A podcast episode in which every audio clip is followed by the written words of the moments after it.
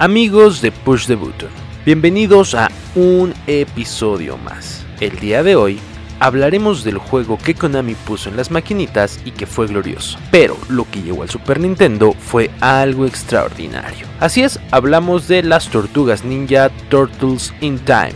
Antes de continuar, te recordamos que nos puedes seguir en todas nuestras redes sociales, Twitter, Facebook, Instagram y también en Twitch. Y si quieres tener a alguien con que platicar en todo momento de videojuegos e incluso hasta sacar una reta, te recomendamos que te unas a nuestro server en Discord.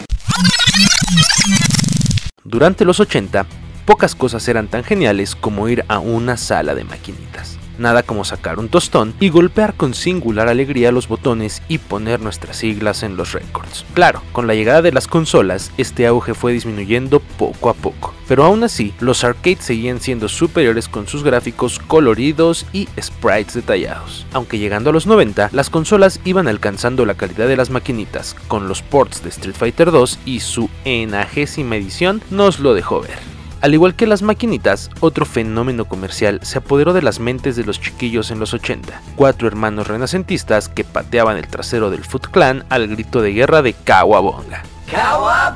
Iniciando como un cómic underground que homenajeaba al run de Daredevil de Frank Miller, la creación de Kevin Eastman y Peter Liard se convirtió en uno de los fenómenos mediáticos más exitosos de la historia con su serie animada, la cual no era más que un comercial glorificado de media hora. Juguetes, mochilas, dulces, calzones, no había producto que se salvara de la presencia de Leonardo, Rafael, Miguel Ángel y Donatello. Obviamente, el mundo de los pixeles no podía quedarse fuera. Fue así que las Tortugas Ninja hicieron su debut en el mundo de los videojuegos en 1989, TMNT, The Arcade Game el cual, sin lugar a dudas, se ha ganado su título como uno de los mejores arcades de la historia. Tomando el control de cada una de las tortugas, cuatro amigos deberán de pasar por cuatro diferentes niveles que nos llevarán de las calles de Nueva York hasta el mismísimo Technodrome, teniendo que vencer al Foot Clan y a los esbirros de Destructor y el Utrom Crank.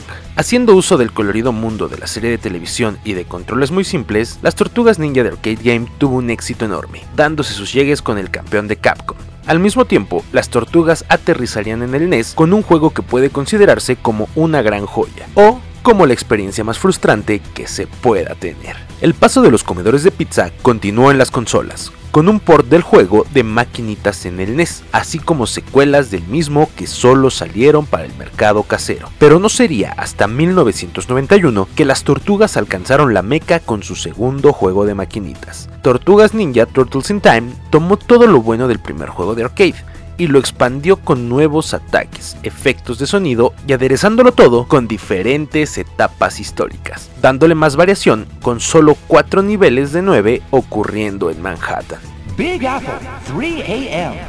Usando nuevamente solo dos botones para las acciones, atacar y saltar, Turtles in Time trajo más animaciones y ataques, como el icónico agarre en donde usamos a los Foot Soldiers como costales de basura. El juego fue todo un éxito, siendo uno de los arcades más redituables para Konami. Pero el gran triunfo de las tortugas llegaría a las salas en todas las casas un año después. Con el gran éxito que Turtles in Time tuvo en las maquinitas, en Konami sabían que el juego debía llegar a los hogares de los gamers, y con la nueva consola de Nintendo, la cual había demostrado su gran capacidad para traer a la vida títulos de arcade a la televisión, el mejor port de la historia fue creado llegando en 1992 para el Super Nintendo TMNT o las Tortugas Ninjas 4 Turtles in Time, para respetar la cronología de los otros tres juegos del NES, se convirtió en la versión preferida por los fans, recreando casi a la perfección la versión arcade para la consola de Nintendo. Konami hizo ciertos cambios, tanto a nivel técnico como de diseño. Obviamente, las animaciones se vieron reducidas, así como las muestras de audio con las voces de las tortugas y otros personajes. Sin embargo, un nuevo nivel fue agregado en el cual Toka y Razar fungen como mid bosses, en vez de ser los jefes finales del mundo de los piratas. En su lugar, Bebop y Rocoso harán de las suyas con su característico humor. También, reemplazando al hombre de cemento en el nivel de la prehistoria, la tortuga maligna Slash es el jefe final del nivel, mientras que en el nivel de la alcantarilla, que solo servía como un bonus stage en la versión arcade, técnicamente se convierte en un nivel completo con la introducción del Rey Rata como jefe final. Además de la campaña principal, la versión de Super Nintendo tiene un modo contrarreloj y un modo de batalla, donde pondremos fin al eterno debate de qué tortuga es la mejor queda claro que Leonardo.